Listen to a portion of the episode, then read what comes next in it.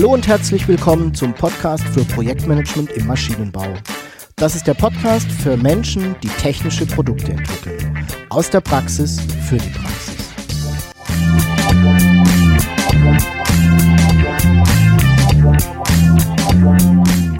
Mein Name ist Jörg Walter. Ich bin Ingenieur und arbeite als Berater, Trainer und Coach im Projektmanagement für technische Projekte.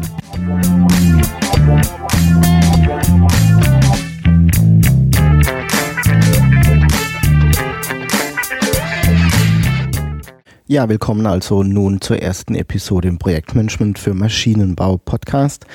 Der Titel lautet heute Projektstruktur, die Mutter aller Instrumente. Ich freue mich sehr, dass du dabei bist. Ja, heute geht es also um die Projektstruktur, ähm, aus meiner Sicht eines der wichtigsten und auch wirkungsvollsten Instrumente im Projektmanagement, gleichzeitig aber auch am meisten unterschätzt.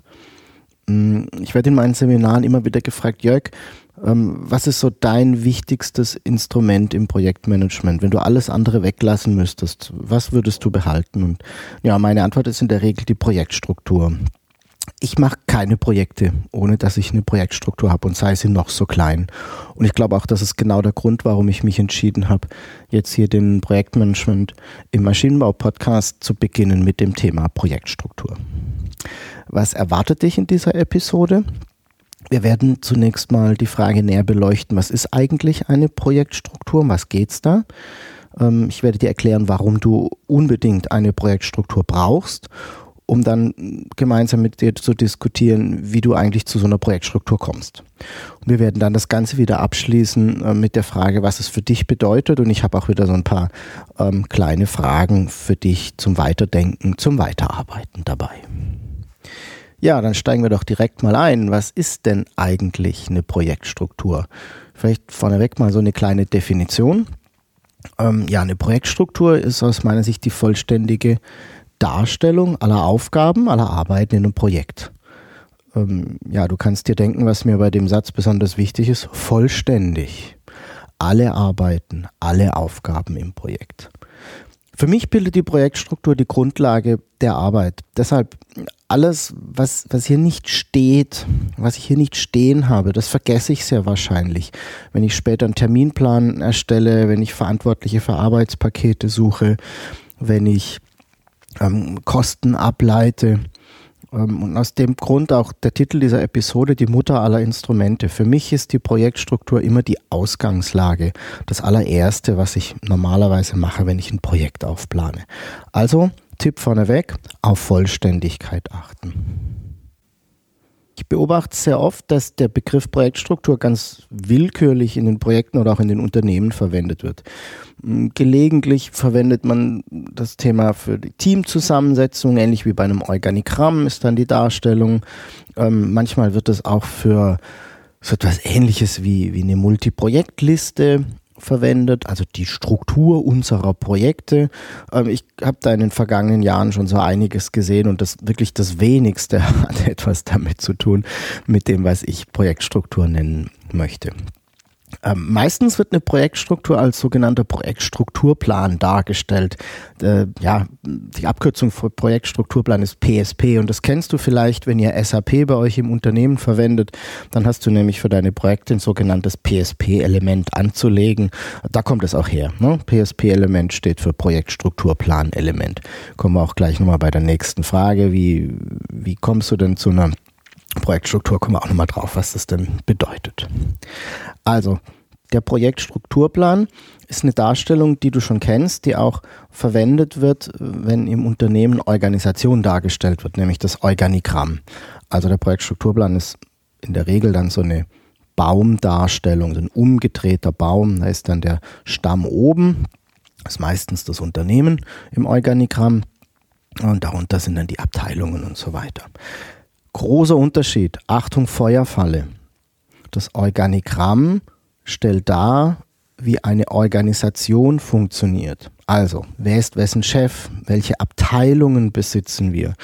Wie ist bei uns disziplinarische Weisungsbefugnis organisiert? Und in dem Kästchen im Organigramm stehen in der Regel Abteilungsbezeichnungen und Personen. Nicht so im Projektstrukturplan.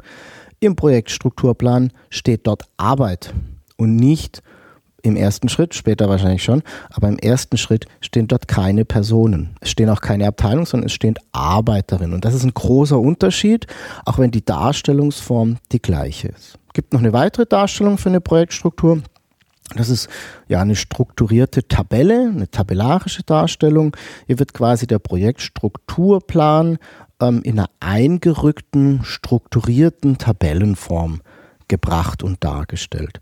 Diese Darstellungsform verwenden wir ganz oft, wenn wir dann im nächsten Schritt einen Terminplan ableiten, ähm, Kosten planen wollen und so weiter. Da kommen wir aber später auch nochmal drauf.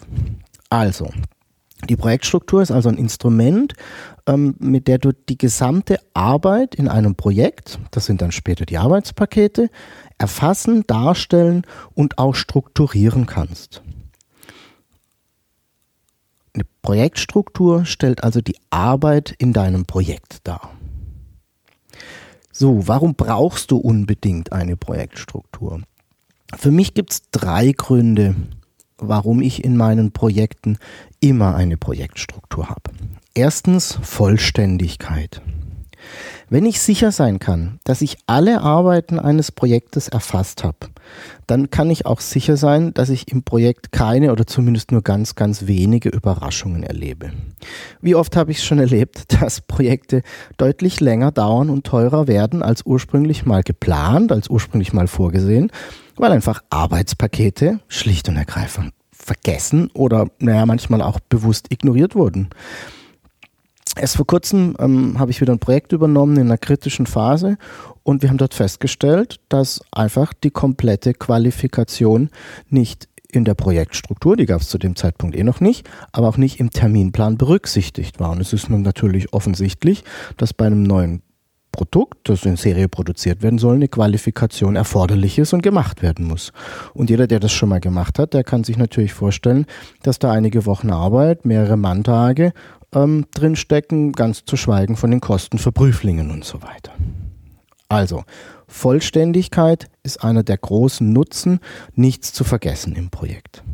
Zwe mein zweiter Grund, ich habe eine viel bessere Transparenz und eine Diskussionsgrundlage. Wenn ich alle Arbeitspakete auf dem Tisch habe, sozusagen, dann kann ich mit meinem Team, vor allem auch mit meinem Auftraggeber, viel besser über das Projekt sprechen, viel detaillierter, viel mehr auf den Punkt kommend. Ich kann Inhalte besser abgrenzen und kann, ich kann diskutieren, was noch innerhalb des Projektes liegt und wofür ich dann natürlich auch verantwortlich bin und was nicht. Wenn ich alle Arbeitspakete habe, dann habe ich es auch deutlich leichter in den Teambesprechungen ähm, meinen Fortschritt zu verfolgen. Ich habe dann nämlich sozusagen eine Liste an Themen, die ich regelmäßig ansprechen kann, um sicherzustellen, dass auch an allem gearbeitet wird. Und ich kann auch sicherstellen, dass ich zu all diesen Arbeitspaketen regelmäßig eine Rückmeldung kriege, weil ich einfach danach fragen kann. Und mein dritter Punkt, den habe ich vorhin, glaube ich, schon so ein bisschen anklingen lassen, ist die Planungsgrundlage. Ich habe gesagt, die Projektstruktur ist die Mutter aller Instrumente und das bedeutet für mich, sie ist der Ausgangspunkt für, naja, fast alle weiteren Planungsschritte. Wenn ich Arbeitspakete und Aufgaben habe, dann kann ich ähm, beginnen, die auch zu terminieren und damit einen Terminplan abzuleiten. Wenn ich Arbeitspakete habe, dann kann ich mir daraus die Projektkosten und irgendwann auch das Projektbudget ableiten. Wenn ich die Arbeitspakete habe, dann kann ich damit Kollegen suchen, die die erledigen können. Und ich kann damit dann mein Projektteam zusammenstellen. Und ganz zu schweigen davon, dass ich viel besser in der Lage bin, mir das Team zu beschaffen, weil ich ganz genau weiß, welche Aufgaben, äh, für welche Aufgaben ich jemanden brauche und wie lange und mit welchem Aufwand. Also ich habe eine deutlich bessere Grundlage, um eine Projektplanung zu machen, die stabil ist, die richtig ist, die der Realität entspricht und naja, die ich auch nicht ständig ändern muss. Du siehst also, eine gute Projektstruktur bildet die Basis für die gesamte weitere Projektarbeit. Und naja, vielleicht höre ich mich an der Stelle etwas fanatisch an, aber das liegt einfach daran, dass ich bei meiner Arbeit immer feststelle, dass kaum ein Projekt, kaum ein Projektleiter mit einer Projektstruktur arbeitet. Die meisten kennen es gar nicht, obwohl es eigentlich äh, jeder, der sich mal mit Projektmanagement beschäftigt hat, spätestens auf Seite 8 im Buch oder naja, in der zweiten Vorlesung an der Uni bei der Vorlesung äh, Projektmanagement thematisiert wird. Und ganz oft höre ich solche Sätze wie, naja, wir kennen doch unsere Arbeit, wir wissen doch, was zu tun ist. Ähm, jeder muss halt einfach nur machen, was seine Aufgabe ist und dann kommen wir schon ans Ziel. Am Ende bedeutet das aber, dass wir keinen Überblick über unsere Projekte haben. Ganz viele Projekte leben von Monat zu Monat. Das ist ungefähr die Sichtweite, die die meisten Projekte und die meisten Projektteams haben ähm, wenn ich frage, naja, was ist denn so als nächstes zu tun, dann bekomme ich meistens so ganz gut die Aufgaben des nächsten Monats aufgelistet, aber darüber hinaus wird es dann dunkel. Und diese Teams wundern sich dann, wenn sie Monat für Monat auch den Fertigstellungstermin verschieben müssen, weil eben noch keiner über diese ja, über diese Grenze hinausgeschaut hat, weil keiner den Überblick über alle Arbeitspakete hat und somit auch keine verlässliche Aussage machen kann. Und ich glaube, das muss einfach nicht sein, weil es wirklich ein gutes Instrument gibt, ähm, um das Problem zu bearbeiten. So, wie kommst du also nun zu so einer Projektstruktur? Also eins mal vorneweg, am besten erstellst du die Projektstruktur mit deinem Team. Ja, ja, ich weiß. Ich habe eben oben gesagt, naja, wenn ich eine Projektstruktur habe, fällt es mir leichter, mein Team zusammenzustellen, ist mir schon bewusst. Aber meistens ist es ja schon so, ähm, dass du aufgrund der Aufgabenstellung eigentlich schon relativ klar hast, ähm, wer denn so grob in deinem Team dabei ist. Ähm, und mit den Leuten erstellst du die Projektstruktur. Du kannst es auch alleine tun, mache ich gelegentlich auch mal. Ähm, nichtsdestotrotz musst du irgendwann mit dem, was du erarbeitet hast, rausgehen und mit dein, ähm, deinem Team, mit deinen Teamkollegen das mal diskutieren, weil geh mal davon aus, dass das Ergebnis ähm, das du in der Gruppe erarbeitest, deutlich besser ist als das, was du alleine an deinem Schreibtisch hinkriegst. Ich gehe in der Regel ähm, dabei folgendermaßen vor. Es gibt bestimmt noch andere Wege, aber das ist eben der, mit dem ich die beste Erfahrung gemacht habe.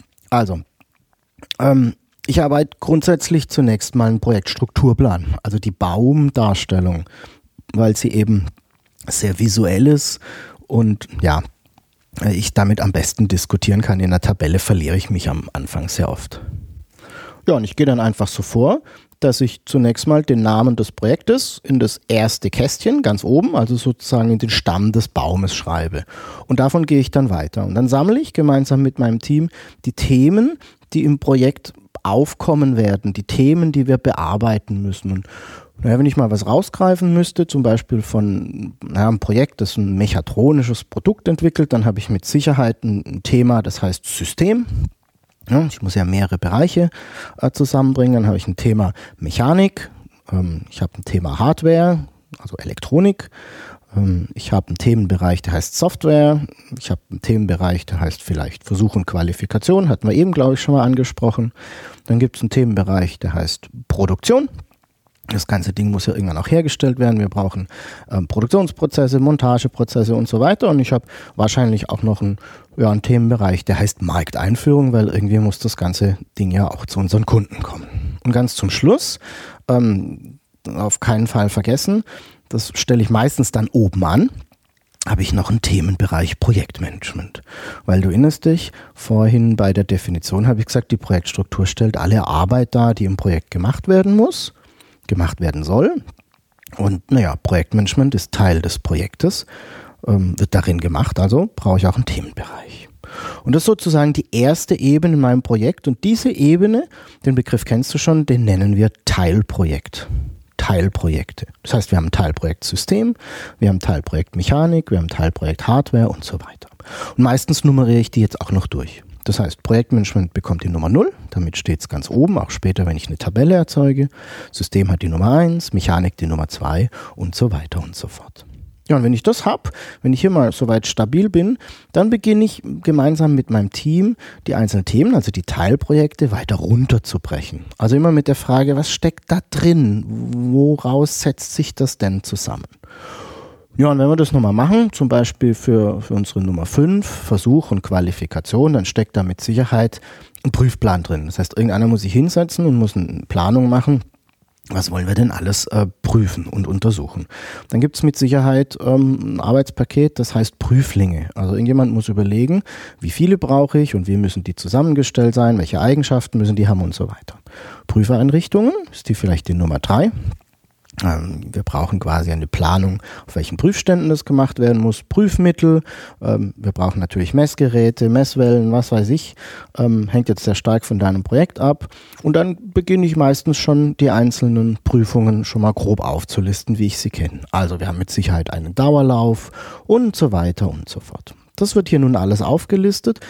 Diese Ebene, das ist jetzt die Ebene unter Versuch und Qualifikation, die Ebene unter den Teilprojekten, die nennt man Arbeitspakete. Das sind nun also die Dinge, ähm, die ich auch gut einer Person zuordnen kann und die ich auch sehr gut jemand anderem dann auch übergeben kann.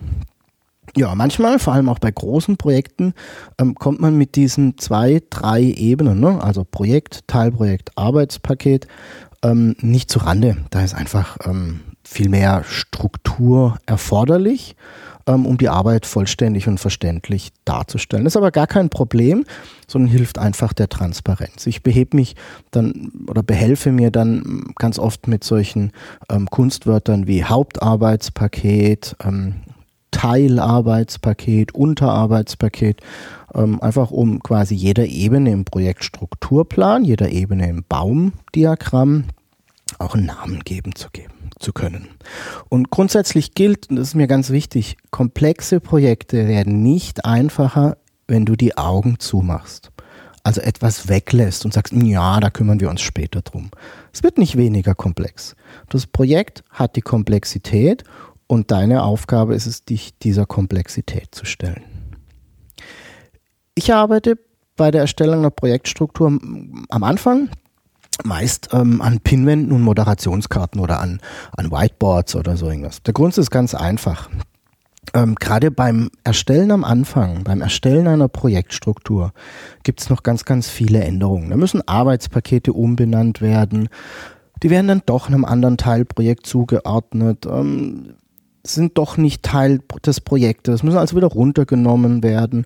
Und du bist einfach bei der Arbeit an der Pinnwand flexibler. Du kannst mehr hin und her schieben, du kannst auch mal was ausprobieren, kannst einfach mal drei Arbeitspakete um, umhängen und gucken, ähm, ob das damit irgendwie sich besser anfühlt, ne? besser aussieht. es gibt noch einen zweiten Grund, so eine gemeinsame Arbeit ähm, an der Pinnwand, an einem Whiteboard ist viel aktivierender. Ich glaube, es gibt nichts Schlimmeres, als wenn fünf Menschen gemeinsam in einem Raum sitzen ähm, und auf eine Leinwand starren, während einer ähm, mit einer Maus sich abmüht, irgendein IT-Tool zu bedienen. Ähm, da passiert einfach nichts in den Köpfen. Und ich bin einfach ein Freund von gemeinsamem Arbeiten an der Pinnwand, weil ich gemerkt habe, dass ich dort viel schneller, viel bessere Ergebnisse erziele. Und wenn ich das Ganze dann mal stehen habe an der Pinwand, ne, also wenn, wenn, es gibt dann so einen Moment, den wirst du dann auch feststellen, dann stehst du mit deinem Team vor der erarbeiteten Projektstruktur und alle beginnen so langsam zu nicken. Und jetzt weißt du, ja, super, jetzt haben wir eine Projektstruktur, die ist schon mal relativ vollständig. Ähm, vorneweg, du wirst nie 100% Vollständigkeit hinbekommen, dir wird immer irgendwas durch die Lappen gehen, aber ich denke mal so 90, 95 Prozent sind für den Anfang schon mal ganz gut. Und jetzt beginne ich das Ganze in eine Datei zu übertragen, also digital zu erfassen. Ich verwende in der Regel zwei Instrumente. Zum einen ähm, PowerPoint, das kennst du, da gibt es so eine Organigrammfunktion, dass dir eben quasi automatisch schon eine äh, Baumdarstellung macht. Oder ähm, was ich fast noch lieber verwende, ist eine Mindmapping-Software. Ich verwende hier auf Mac Xmind, gibt aber auch andere Mindmapper, Mindmanager-Programme, die teilweise etwas kosten, die teilweise auch kostenlos sind. Im Wesentlichen aber alle die ähm, Funktion haben, dass sie auch solche Baumstrukturen darstellen können. das Ganze hat einfach den Vorteil, dass ich das nun digital habe. Ich kann es auf mein Projektverzeichnis anlegen, ich kann es verschicken, ich kann ähm, schnell Änderungen machen, ich kann es auch versionieren. Also, ausarbeiten am Anfang am besten an Pinwand, Moderationskarten, Whiteboard. Und wenn du dann mal einen guten Stand hast, übertrag das Ganze ähm, in eine digitale Datei. Wichtig ist mir dabei, die Projektstruktur ist ein lebendes Dokument. Auch wenn wir am Anfang hoffentlich schon die allermeisten Arbeitspakete aufgelistet haben, kommt in der Regel noch was dazu. Es entfällt etwas oder es wird etwas umbenannt. Also deshalb keine Scheu, die Projektstruktur immer wieder anzupassen. Das Ziel der Projektstruktur ist, dass sie immer wieder den Arbeitsumfang deines Projektes wiedergibt. Und du kennst es, ähm, Projekte verändern sich, Projekte leben und das, aus dem Grund ähm, wird sich auch die Projektstruktur damit verändern. So, was bedeutet das nun für dich? Ähm, ja, ich bin der Meinung, dass nahezu unmöglich ist, ein Projekt ohne Projektstruktur zu planen und zu steuern. Ähm, ich wüsste jedenfalls nicht, wie das gehen sollte.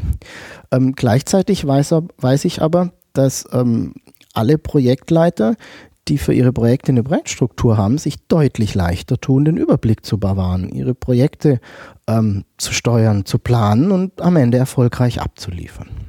Und ja, ich beobachte aber auch immer wieder, dass die Projektstruktur ähm, in den wenigsten Fällen Anwendung findet. Ja, auch dieses Mal möchte ich dir am Ende der Episode wieder ein paar Fragen mitgeben, mit auf den Weg geben, mit dem Ziel, dass du vielleicht ein wenig überprüfst, wie du arbeitest und was du tust und ja, ob du da vielleicht etwas verändern möchtest. Meine Fragen zum Weiterarbeiten für heute sind relativ einfach. Erstens, was hast du denn bisher als Grundlage für deine Projektarbeit verwendet? Was war deine Mutter aller Instrumente? Und ja, was hat dabei gut geklappt und was hat weniger gut geklappt? Zweitens, worin siehst du den größten Nutzen der Projektstruktur für deine Projektarbeit?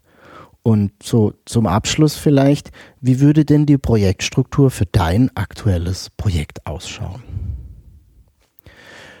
Ja, jetzt sind wir auch schon wieder am Ende der ersten Episode im äh, Projektmanagement im Maschinenbau Podcast. Ähm, alle wichtigen Informationen findest du wie bisher auch immer in den Show Notes der jeweiligen Episode. Für diese Episode ist das www.projektmanagement-maschinenbau.de slash pmmb 001. PMMB steht für Projektmanagement Maschinenbau. Ja, der Podcast soll sich natürlich an deine Fragen und deinen Themenwünschen orientieren. Und deswegen freue ich mich auf dein Feedback, auf deine Rückmeldung unter feedback at projektmanagement-maschinenbau.de und vielleicht magst du mir auch deine Überlegungen auf meine Fragen ähm, von eben zukommen lassen kleiner Ausblick auf die nächste Episode. Es wird um das Thema Terminplanung gehen und ich werde dir meine fünf Schritte verraten, um möglichst schnell zu einem Terminplan zu kommen. Sozusagen ein kleines Kochrezept für Projektmanager. Ja, wenn dir der Podcast gefallen hat und du die Themen hier spannend findest, dann freue ich mich sehr über deine Empfehlung an Freunde und Kollegen und ich freue mich natürlich auch über deine Bewertung bei iTunes.